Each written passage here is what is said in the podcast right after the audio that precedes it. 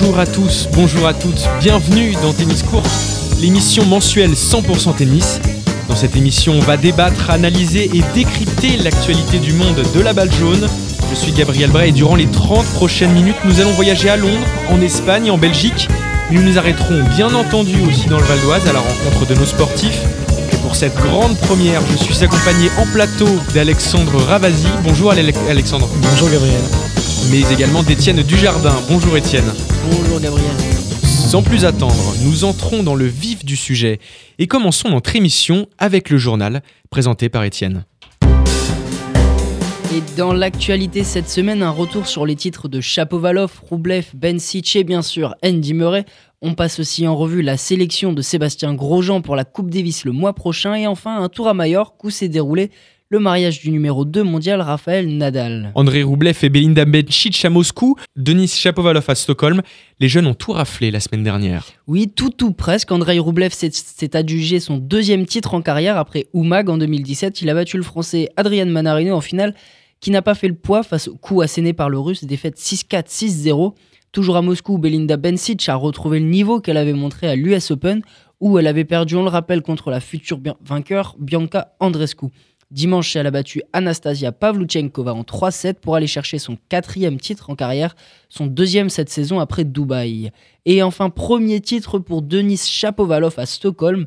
La tête de série n'a pas perdu un seul set sur les quatre matchs disputés et à 20 ans seulement, le Canadien ouvre son palmarès.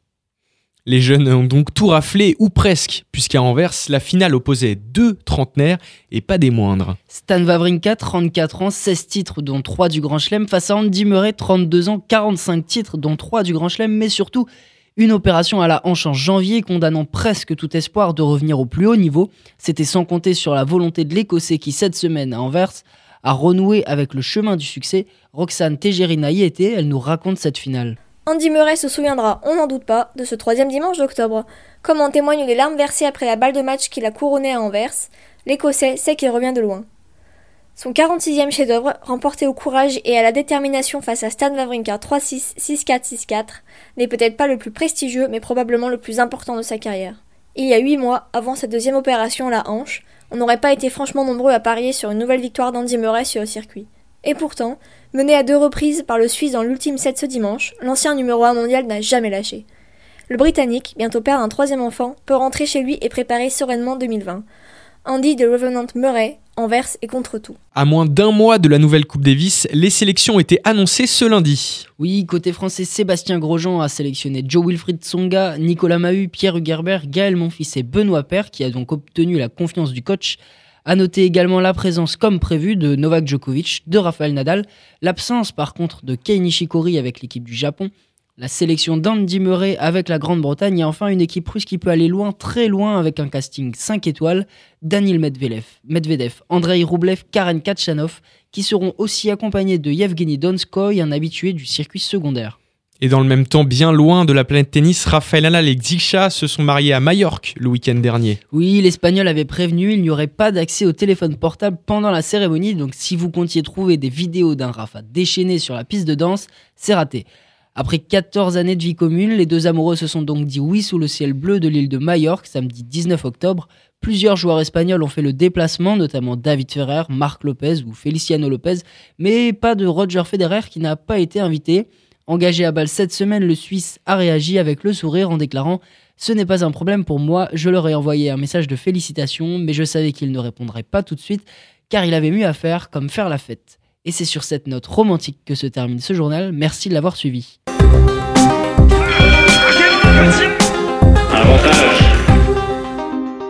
On ouvre notre premier débat maintenant avec le Masters 1000 de Paris qui s'ouvre ce dimanche. L'an dernier, c'était la surprise Karen Kachanov qui s'était imposée. Il s'agit du dernier Masters 1000 de l'année et à l'issue de cette semaine parisienne, on connaîtra les derniers invités au ATP Finals de Londres. Six hommes sont d'ores et déjà qualifiés, le trio Nadal, Federer, Djokovic, mais aussi le géant russe Daniil Medvedev, Dominique Thiem et le jeune Stefanos Tsitsipas. Il reste donc deux places à prendre. Alexander Zverev et Matteo Berrettini semblent en meilleure posture pour les obtenir, mais d'autres sont en embuscade, comme Agut, Fonini ou Goffin. Alors qui, selon vous, va tirer son épingle du jeu à Bercy et obtenir son ticket pour Londres? On écoute d'abord l'avis de Jean-Julien Esvan, journaliste au Figaro. Pour ce qu'il a fait cette saison et pour la fraîcheur apportée et pour la qualité de jeu proposée, Berrettini mériterait de, pouvoir enfoncer la porte et puis d'aller défendre ses chances et d'aller d'aller vivre un autre tournoi, d'aller vivre autre chose. Et il a un jeu qui peut le qui peut le porter là et qui apporte quelque chose de, de différent sur le circuit. Et le circuit a besoin de a besoin de fraîcheur. J'aurais adoré dire euh, mon fils. J'ai l'impression malheureusement et ses derniers résultats tendent à le prouver qu'il qu'il n'est plus dans la course. Alors vous messieurs, que pensez-vous de, des tickets à prendre pour Londres? Qui sont les favoris pour ces places? Bah moi, je, je, bon, Zverev est déjà pour moi quasiment qualifié. Les 370 points au-dessus de la huitième et dernière place qualificative, donc c'est déjà quasiment fait, même s'il a perdu cette semaine. Euh, en l'occurrence, pour moi, je suis d'accord avec Jean-Julien, ce serait Berrettini, ce serait logique au vu de son année. Il a quand même une demi à l'US Open, il a une sorte de progression au fil de l'année. Il a été complet et polyvalent sur toutes les surfaces. Il a gagné un titre sur gazon à Stuttgart avant de faire huitième à Wimbledon. Il a aussi gagné un titre à Budapest sur terre battue et une finale à Munich. Donc ça récompenserait une saison qui est vraiment euh, régulière. Et, que, et toi, qu'en penses-tu euh, eh ben, pourquoi pas Goffin Pourquoi pas Goffin qui fait une saison euh, plus que correcte hein. Euh, Il n'a pas forcément eu beaucoup de chance dans le tirage euh, ces dernières semaines. Hein. Il tombe face à Federer à l'US Open, Djokovic à Tokyo et encore Federer à Shanghai. Cette semaine, il est à Bâle et en quart, il pourrait jouer Bautista Agut qui lui aussi est prétendant au Masters et qui n'a que 160 points de plus que, que Goffin. Et derrière, le tableau est plutôt ouvert, donc euh, pourquoi pas une Et, et du coup. Goffin prendrait la place de euh, plutôt Berrettini? Plutôt Berrettini, ouais. Ça marche. Zverev, je le, je le vois bien se qualifier. Pour, moi, Goffin, ce serait en effet logique parce qu'il est plus en forme actuellement euh, que, que Berrettini. En l'occurrence, il fait une très bonne tournée asiatique, demi à Tokyo, euh, troisième tour à Shanghai, je crois, mais perdu contre Federer. Bon, il a eu quelques trous d'air assez bizarres d'ailleurs à Anvers et à Metz où il, Et à Metz, il prend un first, ouais. il prend un first, mais en 2-7 très très sec. Mais euh, sinon, il est très bon et euh, après, il a jamais passé plus de deux tours à Bercy dans toute sa carrière, donc il n'est pas, c'est pas un grand fan des surfaces aussi rapides indoor. Donc euh, sur la forme, oui, sur la surface, un peu moins peut-être pour Goffin. Bon, on suivra attentivement ce Masters 1000 pour voir qui a vu juste dans vos pronostics et vos, et vos attentes pour, euh, pour Paris-Bercy. Qu'ont fait nos bleus ces dernières semaines? On revient en arrière et on lance nos chronomètres. Et Étienne, c'est à vous pour la minute bleue. Oui, on démarre avec la bonne nouvelle de la semaine, c'est Diane Paris qui accède à la première place mondiale chez les juniors. La française s'est hissée au deuxième tour de Roland Garros cette année et a remporté le tournoi grade A d'Osaka au Japon la semaine dernière. Une nouvelle un peu moins bonne qui concerne Lucas Pouille, forcé de mettre un terme à sa saison à cause d'une blessure au coude droit. Le jeune marié l'a annoncé sur les réseaux sociaux quelques jours seulement après sa défaite face à John Isner au Masters 1000 de Shanghai. Clap de fin sur une saison 2019 en demi-teinte pour le nordiste, 26 victoires pour 24 défaites. Et le 19e mondial n'a jamais su confirmer sa demi-finale à Melbourne en janvier, tombant au deuxième tour à Roland Garros, à Wimbledon et à l'US Open. Côté résultat cette semaine, on note la belle semaine de Kristina Mladenovic à Moscou. Kiki a éliminé l'autre Kiki du circuit, Kiki Bertens, en quart avant de tomber face à la Suisse Belinda Bencic. On l'a évoqué dans le journal chez les hommes, la jolie performance d'Adrian Manarino, finaliste à Moscou. À suivre cette semaine, le tournoi de Vienne où 4 des 5 Français engagés ont déjà été éliminés et celui de Bâle où Richard Gasquet tentera de faire mieux que Benoît Paire, éliminé lundi par Henri Laxonen. Et avant de refermer notre page d'actualité, un petit point sur les classements de nos Valdoisiens. Pour cette nouvelle saison, l'Aubonnaise Emeline Dartron grimpe au 35e rang national. Notre meilleure Valdoisienne évolue cette année à Villiers-le-Bel, l'Espagnol Alba Carino Marinborn avec la 25e place mondiale, euh, nationale. Pardon. Chez les hommes, le meilleur Zdenek Kolar porte le numéro 27 devant Igor Zilic, assimilé numéro 32 national. On pose maintenant nos valises à Aubonne, non loin de nos studios. Alexis Arnal, un jeune du centre de formation, a accepté de répondre à nos questions. À 14 ans, il est 3-6 et fait partie des espoirs du tennis français. Actuellement en sport-études, il se lance à l'assaut des tournois européens cette saison. Il s'est confié à mon micro vendredi 19 octobre. Bonjour Alexis. Avant de rentrer dans les détails, quelle est la journée type d'Alexis Arnal? Alors, euh, je me lève, je- j'ai mon entraînement euh, qui commence à 9h. Ensuite, euh, je rentre euh, à la maison. Donc, mon entraînement dure à peu près une heure le matin, une heure, une heure et demie. Ensuite, je rentre à la maison, je fais mes devoirs. Je fais mes devoirs peut-être une heure et demie. Ensuite, bah, je mange. Après, après avoir mangé, je retravaille. Et puis après, je repars à l'entraînement vers euh, 15h, 15h30 jusqu'à 17h. Et à 17h, c'est là que je commence le physique avec mon préparateur physique jusqu'à vers 18, 18h30. Alors le tennis a une part très importante pour toi, mais comment fais-tu justement pour suivre le parcours scolaire d'un jeune de ton âge? Tu as les cours à domicile, c'est ça? Oui, bah oui, je fais le, je fais le CNED, donc c'est-à-dire que je fais, euh, je fais les devoirs à, la maison, je fais les devoirs tout seul euh, la journée, et puis, euh, et puis j'ai, j'ai ma mère qui m'aide des fois le soir pour revoir quelques trucs. On l'a compris, le tennis prend une part très importante pour toi, mais aussi pour ta famille. Comment eux le gèrent-ils? C'est pas compliqué au quotidien de manger tennis, de vivre tennis? Bah non, il n'y a pas trop de soucis parce que euh, on va dire que mes parents bah ils m'aident mais ça leur plaît aussi, ils aiment m'accompagner à des tournois. Et puis euh, aussi j'ai un frère qui euh, qui lui est dans ses études, on va dire que c'est peut-être pas facile pour lui parce qu'on parle peut-être beaucoup de moi tout ça mais il arrive à, à accepter et il m'encourage dans ce que je fais. Est-ce que tu peux nous en dire un peu plus sur l'équipe qui t'accompagne au quotidien, tes entraîneurs, tes préparateurs physiques et ton père aussi notamment le, rôle qu'il joue? Alors j'ai mon entraîneur euh, Olivier Rio. Ensuite j'ai mon préparateur physique Jonathan Furgan. Et puis au niveau du mental en fait j'ai euh, mon père qui, qui m'aide euh, qui m'aide et qui fait qui a fait des formations et tout pour pour m'aider à justement gérer des matchs, euh, par exemple contre des adultes qui sont beaucoup plus vieux que moi, qui sont même plus forts physiquement, tout ça. Et puis euh, sinon, après, j'ai ma mère qui, qui m'aide au massage, euh, enfin, tout ce qui est récupération, on va dire. Quelles sont tes attentes et objectifs à, court terme et cette saison en particulier? Déjà à court terme, déjà progresser dans le classement français, puis aussi j'ai le j'ai un peu un classement euh, européen. Donc, euh, par exemple, euh, français, ça va être en fin d'année, aller être 1-6, voilà, 0 ou. Enfin, voilà, toujours, toujours viser plus haut. Et puis, sinon, bah, après, je vais commencer les ITF juniors. Donc, c'est gagner des points en ITF junior. Alors j'imagine que quand on, se lance dans un projet comme sport-études, on espère être joueur professionnel. Comment fait-on justement pour garder les pieds sur terre? Bon, on va dire qu'il faut, rester au moment présent. Faut pas. C'est sûr qu'on a tous des rêves. Je sais que j'ai un rêve, c'est d'être au plus haut niveau, c'est d'être euh, voilà parmi dans les meilleurs, euh, gagner des tournois, euh, tout ça. Ne pas brûler les étapes, on va dire, et y aller à notre rythme. Une dernière question, Alexis. Quel est ton joueur favori sur le circuit? Alors j'ai, euh, on va dire que l'aspect tennistique, on va dire c'est Roger Federer. J'adore son jeu. Et euh, niveau euh, mental, on va dire c'est sa, sa combativité, c'est Rafael Nadal. On n'a plus qu'à lui souhaiter bon courage pour cette nouvelle saison, car c'est également l'objectif de cette émission mettre en lumière des sportifs moins connus, mais qui donnent leur vie pour le tennis. On tentera de vous emmener dans les coulisses des cellules sportives du comité du Val d'Oise.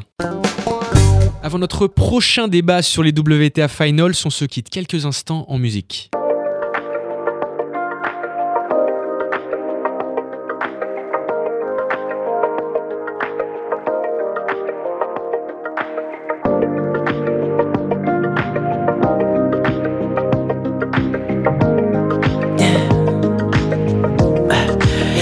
What you really like. Baby, I can take my time. We don't ever have to fight. Just take it step by step. I can see it in your eyes. Cause they never tell me lies. I can feel that body shake and the heat between your legs. You've been scared of love and what it did to you. You don't have to run.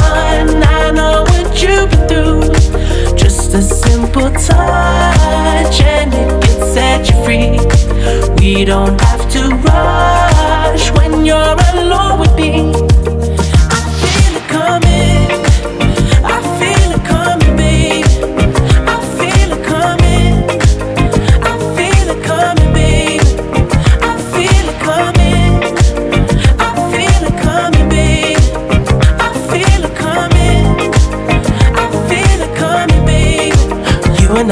single type, so baby, this the perfect time. I'm just trying to get you high, faded off this touch. We don't need a lonely night, so baby I can make it right. You just gotta let me try to give you what you want.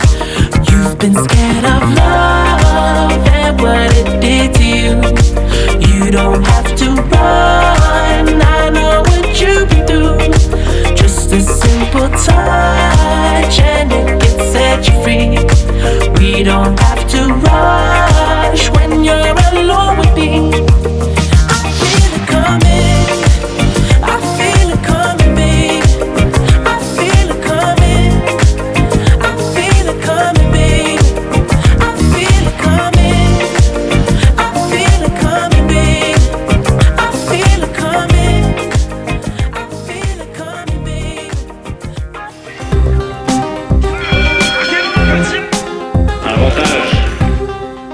Après avoir parlé des hommes lors du premier débat, on va s'intéresser maintenant au circuit féminin.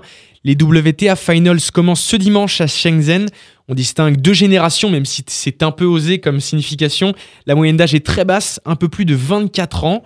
Pour vous, qui mérite cette couronne de meilleure, joueuse de l'année et qui a le plus de chances de l'emporter? On écoute d'abord Jean-Julien Esvan. Le tennis féminin, tout au long de la saison, a été euh, hautement imprévisible. Les tournois du Grand Chelem ont été bien plus passionnants que les tournois masculins parce qu'il y avait des, des- personnalités fortes, des rivalités incroyables, des matchs à suspense, des renversements.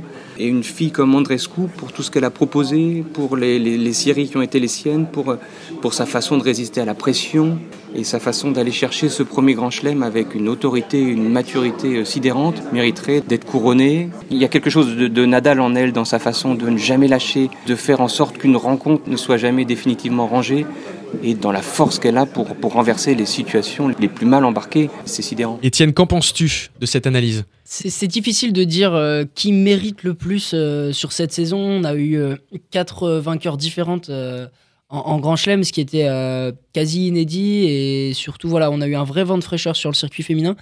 Et euh, qui va gagner? Bah, Je dirais Svitolina. Elle a fait, euh, elle fait une très bonne saison. C'est la, c'est la dernière qualifiée. hein. Elle est, elle est huitième à la race.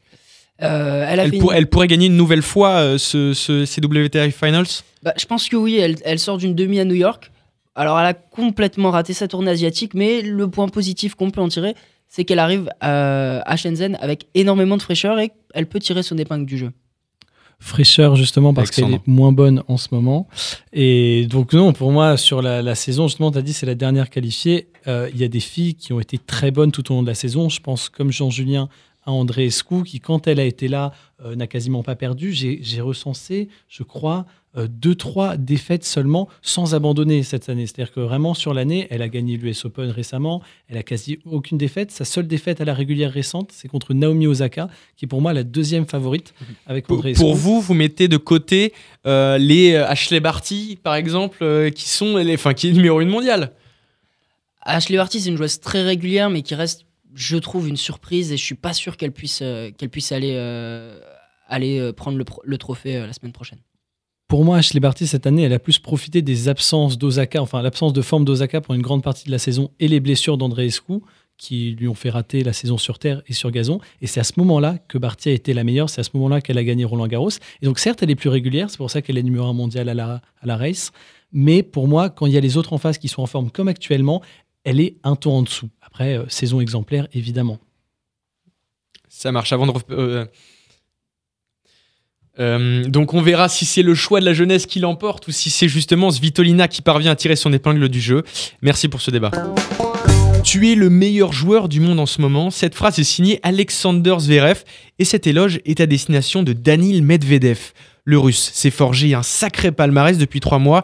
4 titres, une finale à l'US Open, résultat, deux petits matchs perdus sur 32.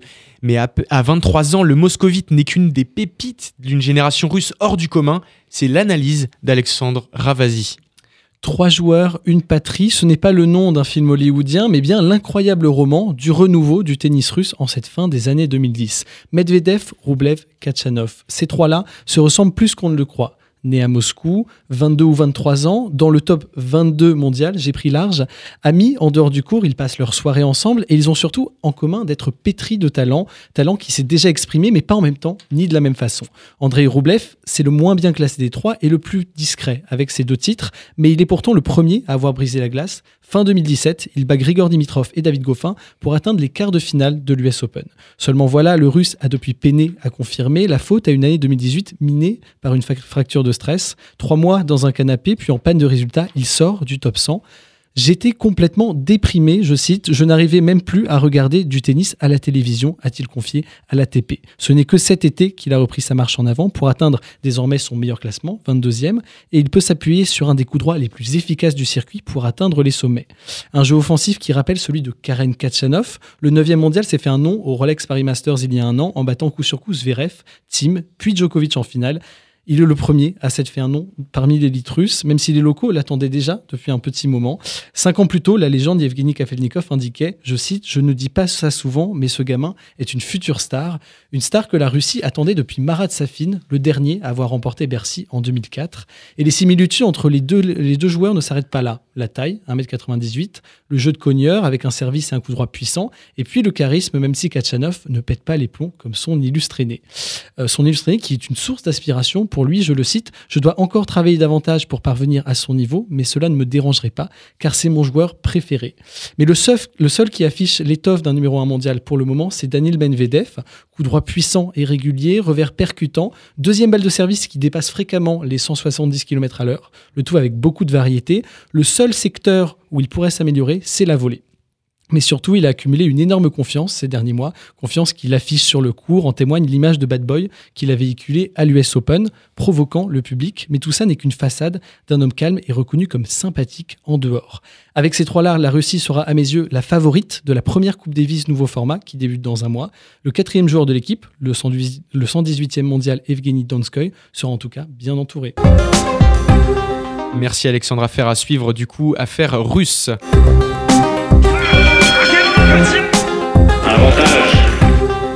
Quelle place a le calendrier du gazon Les tournois ne durent qu'un mois, laisse très peu de place entre Roland Garros sur terre battue et Wimbledon.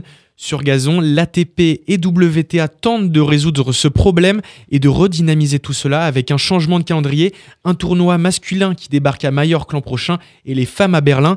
Mais la question est toutefois légitime. Peut-on croire à un avenir des tournois sur herbe? Alexandre, je me, tourne vers toi. Que penses-tu de ce changement de calendrier et de la, et de la prestance du gazon dans ce calendrier? Le changement de calendrier, ici, il est mineur. Euh, il y a juste un tournoi qui a été déplacé. Pour moi, il faut renouveler la saison sur gazon. Pour le moment, il n'y a que trois semaines de battement entre Roland Garros et Wimbledon pour inclure tous les tournois sur gazon. C'est pas suffisant. Il faudrait minimum un mois pour pouvoir vraiment faire en sorte que les joueurs jouent d'autres tournois sur gazon avant Wimbledon. Par exemple, mettre un Masters 1000, transformer Halle et le Queens, qui sont les deux ATP 500 pour le moment, en Masters 1000. Je ne sais pas ce qu'en pense Étienne. Ouais, pourquoi pas, pourquoi pas en transformer un en Masters 1000, passer sur, euh, passer sur, sur quatre semaines de, de tournoi, mais c'est toujours compliqué parce que c'est souvent en Europe euh, qu'il faut faire avec les aléas météorologiques et ça inclut beaucoup de budget. Ce qui serait bien aussi, c'est que les joueurs un peu moins bien classés du circuit Challenger puissent en profiter. Mais on voit mal comment euh, les petites structures euh, peuvent, peuvent aller, peut-être comme Deauville Deauville l'a tenté, oui, on le rappelle, cette année, ils ont tenté de faire un tournoi à côté. Il y a Humbert et Agout qui se sont déplacés justement sur ce tournoi-là. Mais pour vous, c'est pas suffisant pour redynamiser justement cette surface? Non, je pense pas. L'inconvénient du gazon, c'est qu'il est compliqué à entretenir. Il y a peu de structures qui ont des véritables surfaces en gazon. Parce que c'est un vrai coût en plus d'entretenir un, terrain sur gazon. C'est ça. Totalement. Et à l'origine, il y avait plein de tournois. On rappelle que trois des quatre tournois du Grand Chelem, vers les années 70, au début de l'ère Open, étaient sur gazon. Mhm. Et aujourd'hui, bah, il est en train de disparaître. Et c'est bien dommage, alors que la terre battue prend 5-6 mois. Le gazon, c'est 3 semaines c'est très peu. Et aujourd'hui, les vrais spécialistes du gazon, il manquent. Les joueurs qui montent à la volée, il manquent. Parce que justement, on n'a plus cette surface. Ça devient plus une clé du jeu. Mm. Est-ce que finalement, euh, mettre euh, deux, peut-être même trois semaines d'herbe en plus euh, ferait renaître les, serveurs volleyeurs? Surtout qu'on les prend où ces deux trois semaines C'est un calendrier serré. Il faut le rappeler, ils ont toujours du mal à amener de nouveaux tournois, etc., même à changer certaines dates.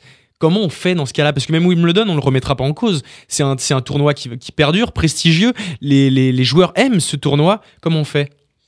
Je, pense qu'on pourrait réduire la, saison de terre euh, d'au moins une semaine. C'est une saison qui est quand même très longue et euh, il y a un gros déséquilibre euh, par rapport à la saison sur gazon.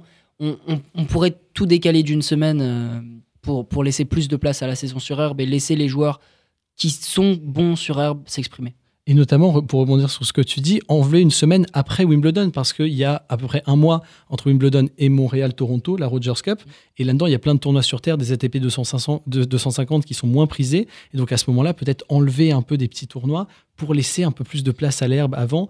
Et, euh, pour moi, les, serveurs volleyeurs n'ont pas disparu. Il y a encore des Lopez, des Mahut qu'on n'a pas laissé assez Qui s'exprimer. ont euh, plus de 30 ans. Oui, bien mais, passé. mais aujourd'hui, s'il n'y en a pas qui, qui s'inspirent d'eux et qui ont encore ce jeu, c'est parce que justement, on ne leur laisse pas la place, à mes yeux.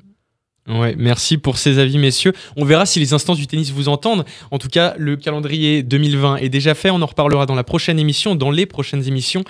Mais euh, on va voir si justement ce- ce- le gazon peut euh, se, se renouveler. Avant de refermer cette émission, un petit tour d'horizon de ce qui nous attend au niveau des tournois pour les prochaines semaines avec Alexandre.